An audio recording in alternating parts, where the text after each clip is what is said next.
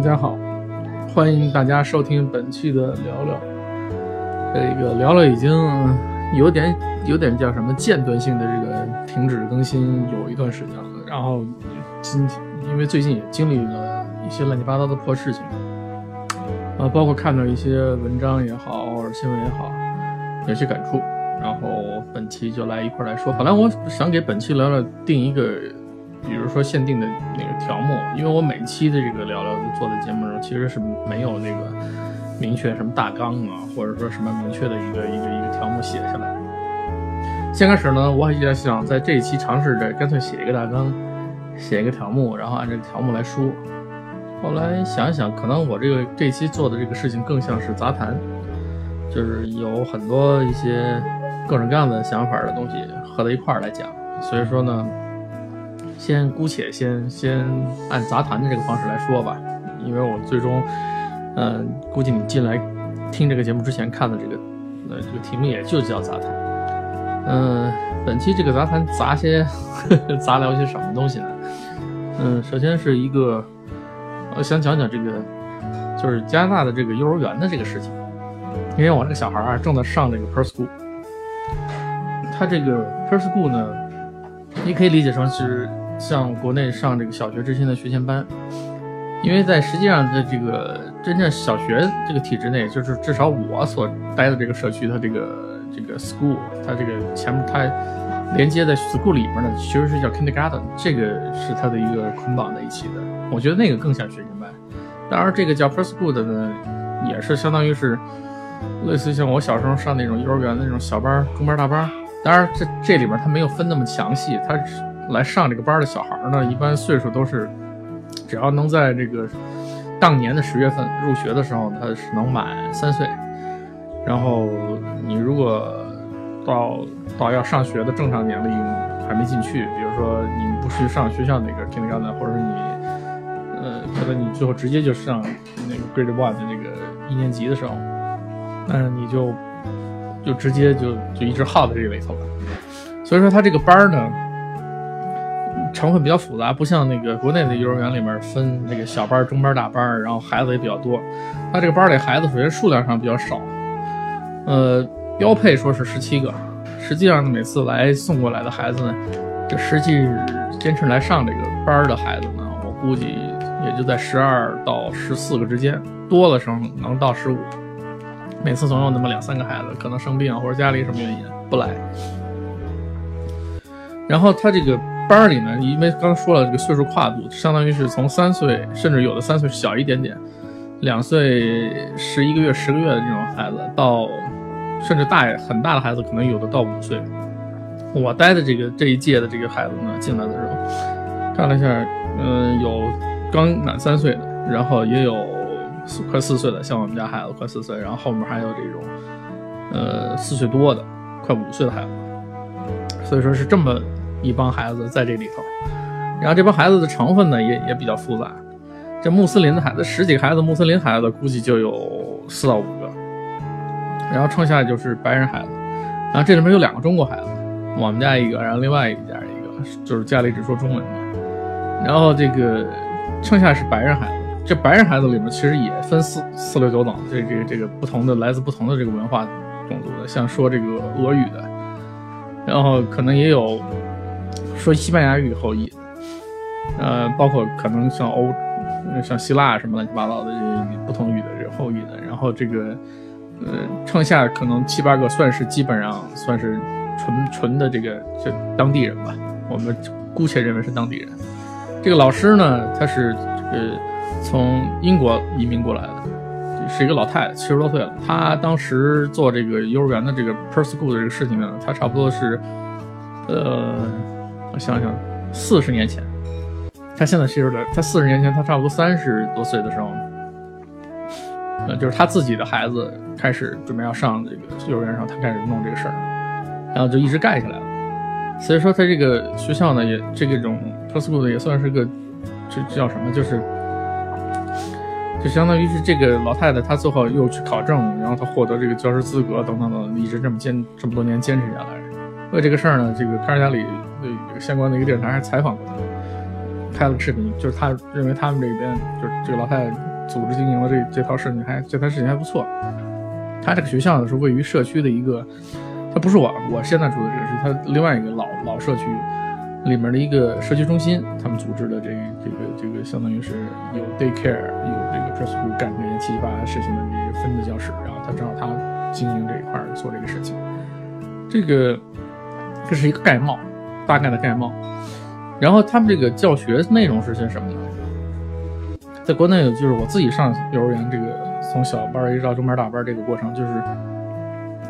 第一个感觉就是国内跟这边的区别就是怎么说呢？叫叫秩序和纪律性的这种东西不是太强调。当然，他也强调一些啊，但是我觉得跟国内比，就那简直差别是天壤之别。为什么会有这种体验呢？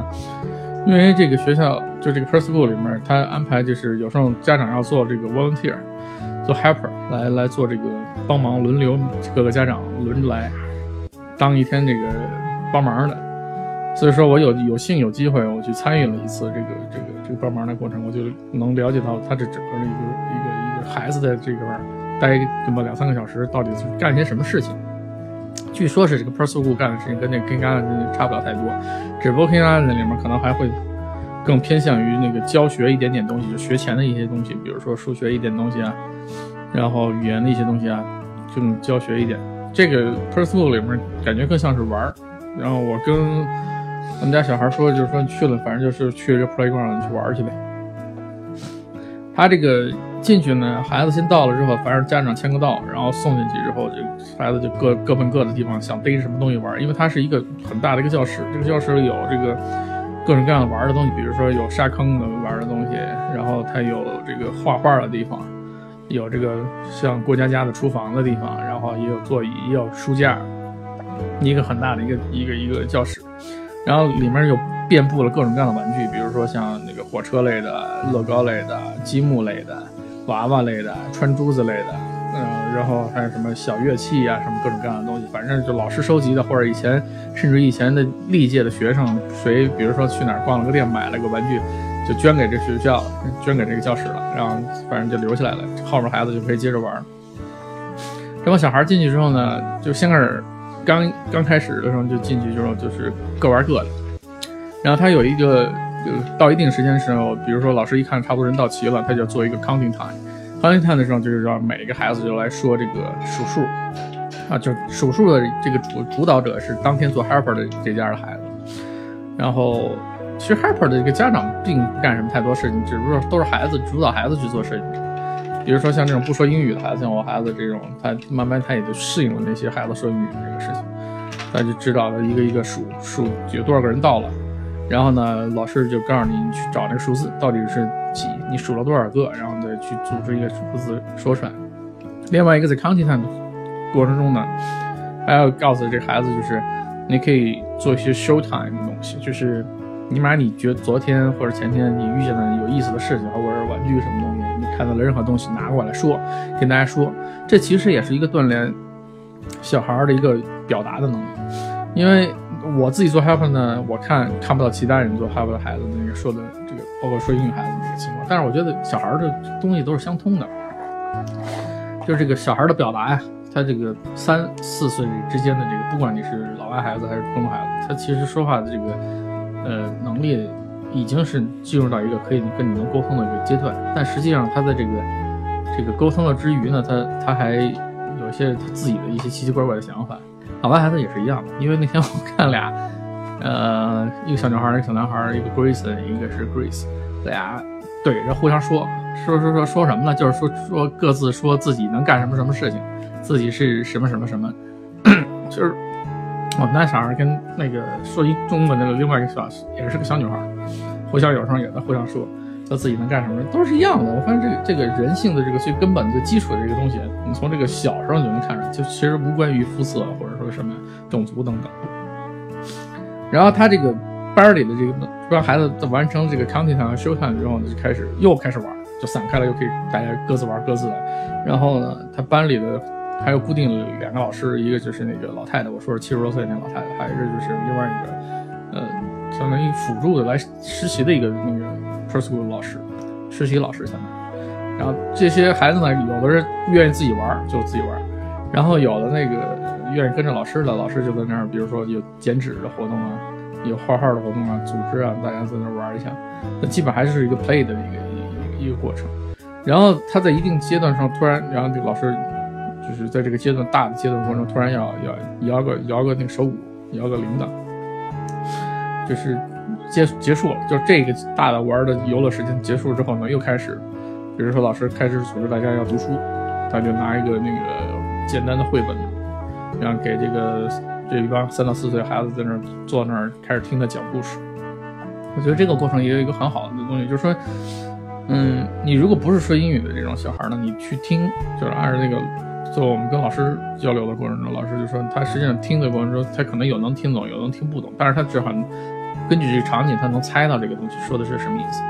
到时间更长一点之后，他慢慢也会自己说。我觉得我们家小孩已经开始在过渡到说和不说之间的这个阶段，就是原先他是完全听不懂，他现在已经过渡到有些东西他能听懂，但是他说不出来，但他这个脑子里已经清楚。就算就像我有一次在那个，在一个那个那个那个怎么说一个超市的过道里，我碰上一个德国的一个一个一个女的跟他聊天，他们家小孩推着跟他聊天，他正好是说这小孩的问题，然后就是说小孩这个阶段。就像一个，就像一个翻译机似的，他会在英语，然后他说是德语之间就是很灵活的切换。他自己家里妈妈跟他说的是说的是德语，然后但是他自己，但是在学校里或者跟别的小朋友说英语，互相切换，切换非常快。他没觉得这两种语言是有太大的区别，但是他知道这有区别，但是他他切换之间是可以理解。包括现在我问那个我们家的小孩，就是说这个有些英语的一些词，或者直接说一句话，他也能听懂，他他能甚至于他自己就立刻就翻译成中文，他说中文是到底是一个什么意思。所以说在这个阶段，三四岁这个阶段，他这个语言接受能力还是不错的。然后过了这个老师这个 story time 的这个这个阶段之后，然后又开始玩，然后甚至于老师还让那 Harper 要读一个沙漏，问他是 one one minute, three minute or one minute。就是说，这个这个阶段，比如说小阶段，你要暂停下来，然后怎么怎么怎么让这个 hyper 的这个小孩就是上去，告诉老师那沙漏到没到时间。但是先开始可以选一二一三五这三个分分钟的时间，一停下来干嘛呢？他们差不多这个大的时间段也也得到快到那个他们一个一个中间休息的一个一个阶段，干嘛呢？就是就吃东西，吃个 snake snake time，吃吃小零食的这个时间。然后这个时候，Harper 那个小孩就要推那个推车，买盘子、碟子、碗，就买所有小孩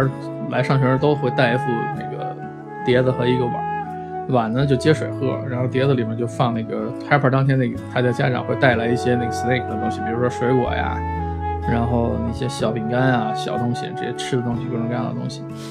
这个东西呢量少，然后不再多。另外一个就因为这边加拿大这个这个东西非常注意什么，就是食品的那个。过敏的问题，很多这个边的小孩呢，就是过敏体质嘛。比如说对那个呃呃对那个牛奶啊，对这个花生啊，啊或者说对呃那个某些胶状体的里面一些东西它过敏，过敏不是要嗝屁吗？所以说这边的这个东西对这个儿特敏感。嗯，反正开会之前老师都会说，就是带这个食品之前看哪些孩子有过敏体质。据说是上上一届，就是他们这波小孩的上一届里面有个小孩。对很多东西都过敏，就搞了之后大家每天只能吃相同的食品，就吃一种这个米小米饼，那个孩子不对这玩意儿不过敏，大家天天吃，结果吃的有个小孩都崩溃了，跟老师说下回我们能不能不吃米饼，我们吃点别的东西，受不了了，就就这个意思，就是说他他这个他这个社会里面这种对这个事情很高度重视吧，二一个就是环境里这种人好像比较多，就对这种食品的这种敏感程度高的人多。然后，反正中国孩子一般正常情况下，大部分我不是说我不是全部，大部分都是吃什么都行。所以说呢，这一届他们还好，只有一两个孩子好像对少量的东西过敏，比如花生过敏，其他孩子都没没什么太大问题，基本上大家都吃了都没问题。当然了，还有一牵上的那个穆斯林的那个问题，你就是不能吃那个含猪肉类的那种东西，其他的小食品吃。一般他们也不赞成那个 snake time 这种吃那个肉食的东西。反正就是奶酪类的东西啊，没问题。然后水果类的东西没问题。然后一些什么 herbs，一些小的干脆片的这种、这种、这种小脆片、薄脆啊、饼干这东西。过了这个时间段之后呢，他们再玩一会儿，就接近那个了家长来接他们的时候了。然后家长来接，然后每每个每每个孩子，他在这个期间，有可能在这个 preschool 期间，比如说自己玩了个什么东西，做了个什么东西，都有可能留下来。然后他们在这个自己那个换衣间那边呢，有一个类似像 mailbox 一样，写他们自己小孩名字，就是一个纸盒糊的一个东西，一个格子，老师糊的，让有人可以拿走自己的这个，比如说老师给他留了一些提示的信啊，或者干什么什么东西啊，放在他那个名名字格里，自己拿走，家长或者给孩子。然后另外一个就是他们这个小学，他们这个不能叫小学，他们这个学前班好像还有安排了一个就是购书的一个活动，也挺有意思的。它这个相对来说价格便宜，这个这个国外这个书籍啊，这个这个不像国内，它那个书籍的这个这个费用还是挺高的。但是它这个跟这个幼儿园合作的这个书籍就便宜了很多。然后呢，你可以去给小孩订一些学前的读物啊，这些东西七七八八。所以说总体来看，前段我啰嗦这么长时间，你会发现就是这个就是在加拿大这个学前班里的孩子的这个这个生活的时间，呃，以我判断呢，就百分之七十的时间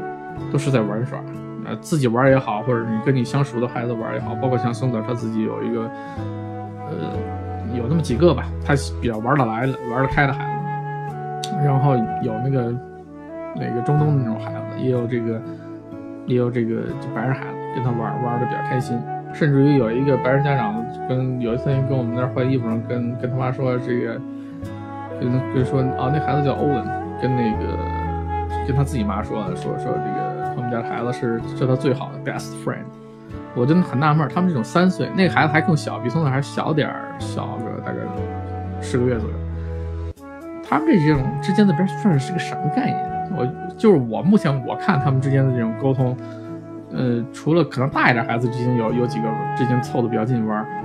大部分还都是散着玩的。其实，这个能形成认认认可是个 best friend 的，肯定是以那种小小孩他自己的那个观点里认为他这个是好朋友，然后搞得还跟自己家里家长说，然后我觉得挺有意思的。反正这个过程，由这个里面就这个事情啊，就看出就是他跟中国的这个这个幼儿园里这个呃。我认为算是小班或中班的阶段吧，对应的，就是它有很大的一个差别，就是首先它第一个就是它不是，它不是太太太讲究你的这个你要一定要掌握什么知识或学到什么知识，这是第一点。第二点就是他娱乐的时间，就孩子自自主玩的这个时间会很多，然后老师不会太强迫或限制你干什么不干什么，然后你自主。自主决定干什么事情的多。第三个就是让孩子自己做事情，就是你所有的这个这个活动也好，做事情也好，都是，比如说端端茶倒水啊，然后上上厕所啊，干什么事儿，他老师都是鼓励孩子自己自主去完成这些事情，不是老师去带着你干什么什么事情，都是小孩他自己去。尤其是这个做 helper 这个当天的小孩，他就等于是有一个很强烈的锻炼，对他来说，很多事情都让他自己来做。这跟我小时候想的这个在幼儿园里带的这个区别就很大了。就像我小时候带的幼儿园，就是这个首先这个教你老师他要求你你一定要听话，对吧？一定要听话。我觉得加拿大这边孩子 更像是不听话的一帮孩子，然后不听话的老师也无所谓，因为我看这孩子这个椅子上蹦啊爬呀。呃，乱画画啊，然后到处跑啊。当然，他有一点他会限制你，比如说你扔了很多东西扔下来，或者玩具扔到哪儿，扔完了之后你扔的时候没关系，最后那个那个要要要要收尾的时候，老师要教教你，你要自己去收拾，这是有区别。但中国的老师可能连先生你在那糟糟他造的过程中，他就不让你这么干了。嗯，另外一个就是，呃，他更多的是这这个大人要。怎么说呢？把把自己姿态放低一点，跟小孩不是说绝对的这个老师和和和学生之间的这种关系，他是更多的是人和人平等的一个处理的一个关系。甚至于像那个他们，比如说这一帮孩子，比如说十几孩子，然后组织开始 story time 的时候，呃，都凑过去了，有一两个孩子没凑过去，他就忙活自己的事情。老师最后也并不是很强制你必须得过去，他就是招呼你过去，他跟你提到这个东西。然后比如说 story time 的时候。不需要那小孩旁边拿脚去蹬书架干这些事儿，这是不好的这种事情，他会老师会提醒你。希望你不要这么做，然后让小孩也意识到，因为大大部分孩子都不这么干，就你一个这么干，然后就会觉得不好。但是这种方式来来提醒你，所以说这个区别还是蛮大的。很多人都说这个加拿大这边这个上小学上小学阶段这个没上学，包括就是我认识的朋友，他们那孩子上稍微大点上小学的时候，背书包里其实没背什么东西，带一两本书去，不像中国国内的孩子就是背了很多东西。那以后碰上我孩子上小学的阶段，如果再有区别，再有再有有意思的事情，然后再说吧。但是目前在幼儿园这个阶段，我感觉就是这一点比较明显。另外一个就是关于这个说 sorry 的这个问题，就是道歉的问题。这个老师很注重，就是你一个是两个孩子之间不要拿着棍子互相打，这是他一般会会会第一时间阻止的。另外一个就是你小孩子之间互相玩，难免会抢个玩具啊，或者说一下把对方的东西给扒拉倒了、踢了倒了。这个时候老师会教。就这个孩子，就是犯错误那一方的孩子，让他主动去跟另外一个孩子去道道歉，因为可能也是，你想一个 helper，两个老师加一块，平均十几个孩子，一个一个人差不多一个大人能盯个三个四个孩子，出现这种问题时候，一般都是这样，就是老师去叫那个做做事情做的不对那个孩子去道歉，然后第一时间发现的时候去教导这个事情，呃，这个也感觉比较好，就是要尊重他人，就是。别人做这个事情，别人正在看书也好，别人正在玩什么东西也好，不要去干扰到别人的那个正常的这个玩耍，或者是这个那个回来的这个时间，这是比较大的一个些区别吧。除了这些这些大的方面之外呢，我就没有感觉更多。说到这个，刚刚我说那个三四岁那种孩子之间的这个人性的问题啊，让我想到一个事儿，就是他这个白人呢，这个白人家长啊，包括那个。这个，因为我不说了，它也也分不同的那个种种族，不同不同种族，不同的这个就来来源不同的国家的这个移民后裔，他这个有和善的，也有不和善的，有让你感觉到好像是像是不搭理你的，也有很喜欢搭理你的人，这个有很大的区别。有的人就很热情，并不是像那个某些人说一说啊，动不动歧视你啊，什么怎么样。后来我想想，这个歧视这个词。是一个怎么说呢？是一个有背景、有有条件的说法。就像很多很多年前，这个这个这个香港啊、台湾啊，那会儿经济实力比国内大陆国内的经济实力好的时候，你你想想当时这个这个所谓这个港怂啊，这个这个台怂啊，他他台巴子，他看看你国内大陆人的时候，是吧？有点鼻孔朝天的那种方式看你，那你说那算不算歧视？后来国内大陆的人经济状态好了之后。比他好很多的时候，有反有有一个倒骑式的过程，对不对？包括这个城市里的这个人和外来的这个城市人，比如说你住在这个城市里，然后还有外来的不是这个城市里的，然后他看到的这个这个结果，然后呃，比如说别人的这个教育程度比你低，收入情况比你低，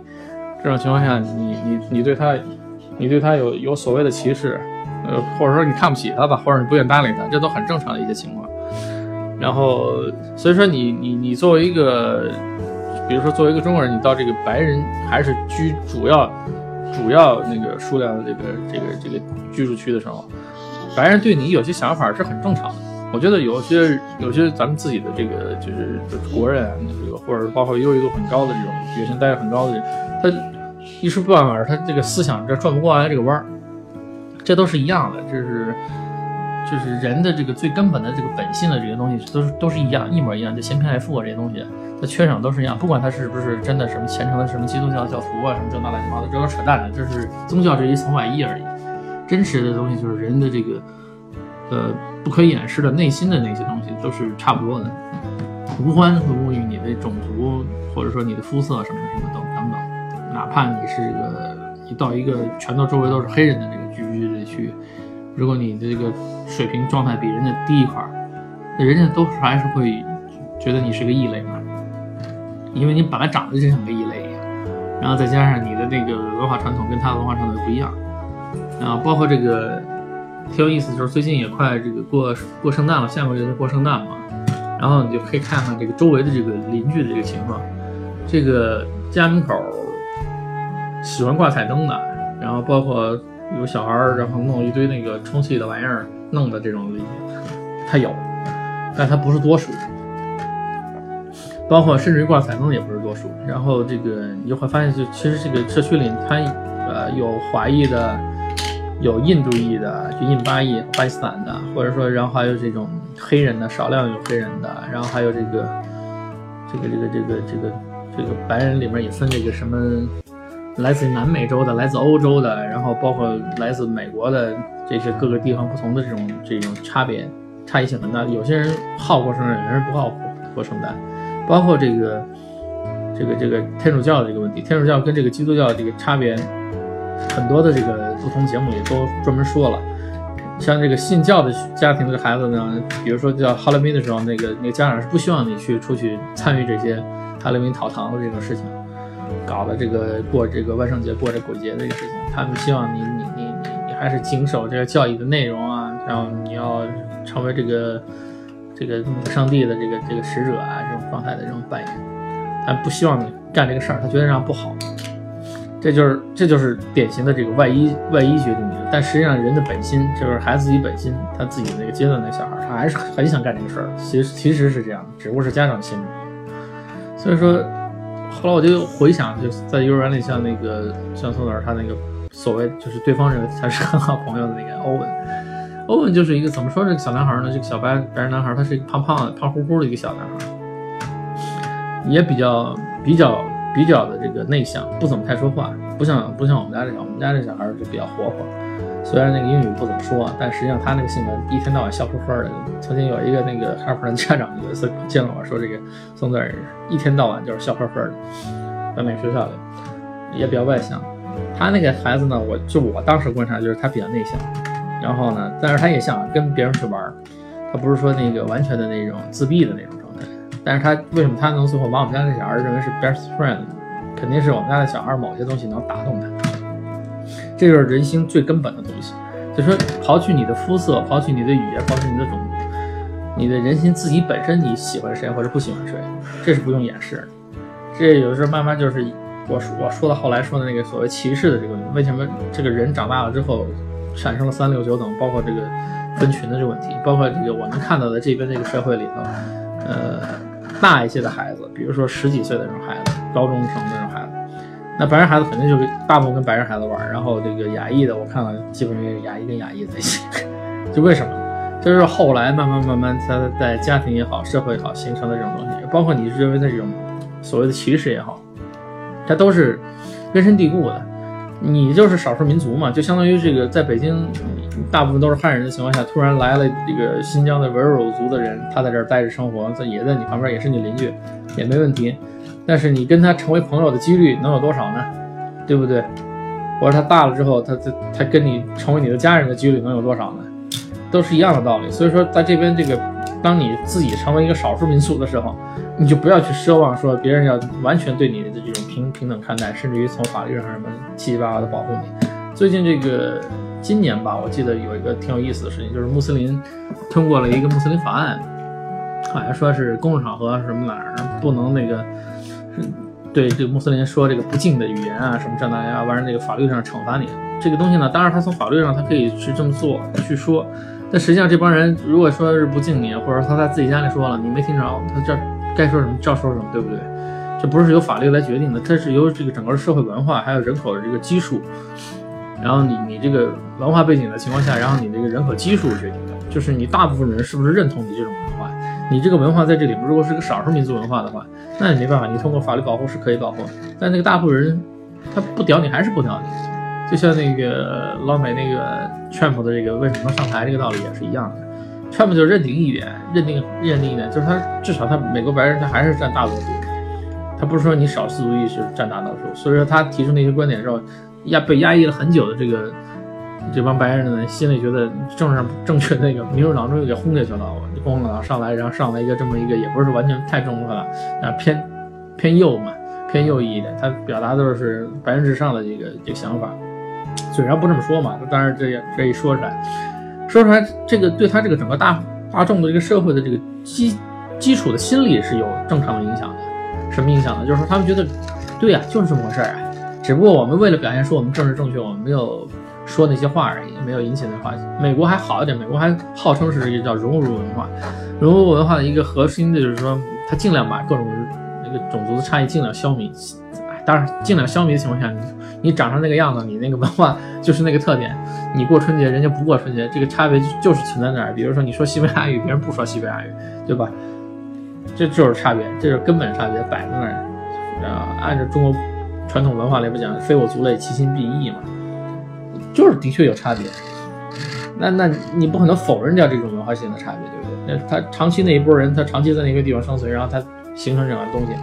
美国的做不好，那更何谈说加拿大？加拿大更说强调叫什么？叫马赛克文化，就说他他是尊重你各自文化的差异性，也不要求你完全融合在一起。那你在这种情况下，你又是个少数族裔，然后你的文化又是一个单独的碎片，就大家又要各自尊重自己的文化的这个特点。那人家百分之八九十的那种那大头的人，他是那种，你又跟人家的文化完全不一样，除非你。按照网络说法，你去跪舔人家的文化呗，对吧？你跪下来去舔，你舔把把你自己变成一个怎么说呢？C B C，你在这个就不是 A B C 了，就 C B C，C B C 在这 category 或者加拿大这种地方 生出来的这种人，然后你骨子里认为自己就是个白人，但实际上你是个黄种人，但白人也不会把你当成白人，你就夹在中间这么个人，然后你又对自己本身这个这个亚裔文化也没有任何认可，也不认不认为自己是个是个。亚裔的，比如说你是个中国人，你不认为自己是个中国人，不认为不认可自己是个少数民族，那你就很矛盾了。所以说，他们现在很多文化，包括文章里提到这种所谓夹在中间层或者焦虑矛盾的这种人，核心思想就是自己没有搞清楚自己到底是谁，自己的根是来源于哪。其实欧洲白人这一点，我觉得做的比较好。他们即便就是在这住了几辈子，他也知道自己上辈子到底是从哪来的，欧洲哪个国家来的。像包括我跟那个七十多岁老太太说。聊天，我问她，接着说爱尔兰语里面有一个什么什么话。后来我就问，我说你是不是爱尔兰人？她说不是，我是从 UK 过来的，从英国过来的。就是他每个人都知道自己上辈、上一辈人到底是从哪来的，然后自己的那个文化的根到底是什么。即便是在这个地方待着生存下来，在这个国家的这个范畴内生存下来，但是他还是知道自己干嘛的。那中国中国人这个人群里边有一个就不好的现象。我个人觉得，就有些人就是喜欢跪舔，觉得这个缺什么，总觉得自己的文化呀或者自己的这个这个这个这个怎么说呢，表现不好啊，或者是，毕竟中国前前面这个从清朝以后这一堆时间，好像都是苦逼挨打的这种状态嘛，总觉得自己文化不好，就是看了别人觉得优秀，其实不是这样子，实际上是中国错过了这种工业文明这个发展的最优先的阶阶段，但目前来看呢，就是按现在这个二十一世纪以后，尤其是这种 AI。技术发展之后，中国在这一这一波文化革命的过程中呢，其实已经站到了一个比较靠前的位置了。我不能说说是完全潮头吧，它至少总体实力上、综合实力上它是比较靠前。有些个别地方甚至于已经是世界第一名。就这种情况下，中国只要正常反应上来之后呢，它就变成就是你这种文化也会慢慢变成一种强势文化，就是你这种国家里出来的人的这个自信程度就更高。这也是一样的，就跟老白一样嘛。慢慢，我估计像这个再过这么几十年，或者一代两代人吧，或者三代人，这种所谓讨论什么 A B A B C 啊，或者什么 C B C 这种这种所谓家中间不知道自己是谁的这种人就少很多，因为你的这个文化的这个母体强大了，母体强大了之后，你会遵从于母体的那个状态来找到自己的定位。他们现在这个所谓的这个家中间搞不清楚自己是什么情况了，就是因为自己的母体文化那时候还是比较弱，所以说就存在这种人。就像那是欧洲老白这帮人，他最后慢慢自己，原先他历史上他的文化很强大嘛，他一直有这种自信。中国人也一样，将来也是自信的。呃，说到底还是我回到我我这期说杂谈的这个这个事情啊，就是说七七八八思绪很飞，然后聊来聊去聊的比较偏了。回到我那个主旨上讲，就是还是人性的东西，就是最根本的一些基础的想法。当初它是什么东西，它来源是什么，它不可能变化太多。该是什么就是什么，所以说呢，呃，有些目前目前阶段就是在目前现阶段，然后有些人很困惑啊，看不清楚这个未来的情况，包括在这边的这些很多一些人看不清楚未来的情况。我觉得有这个事情就可以有我的这个分析吧，就可以看清楚到底未来你面对的是什么，看到的人是什么，你看到的文化是什么，然后包括对你自己的文化，就是你自己是中国人，你自己处的这个种族是很优秀、很伟大的一个种族。中国是很牛逼的一个国家，这个东西有个根本的认识，有这个认识之后，然后你再去跟别人去交流，然后再去跟别人去沟通，以一个你在当地是一个少数民族的状态去跟这个多数民族这种人去沟通，你就会很自信，很很舒服，很快活。哪怕比如说对方有有所谓的歧视对你，不 care，一点就不关心。这其实就歧视吧，老土一个嘛，就没有认识到你的文化优越性而已，就这么回事情，好吧？这个本期的这个聊聊，我就先聊到这里。呃，聊的比较杂，然后后面如果还有一些感兴趣的事情，或者我看一些文章，其实本来聊被这一期聊聊之前，我本来想想聊一个这个好像更深的一个类似像哲学层面的一个问题啊。我上回看了一个新闻的一个一个，晚上睡觉还想一想。呃，最近最近这个由于当时想了一个话头没没有继续下去，完了就中断了，就没有聊，所以说先先停一停，等我什么时候缓 缓过来了，突然想起那事儿还是个事儿。啊，我再去聊其他的这个话题，好吧？感谢大家收听，拜拜。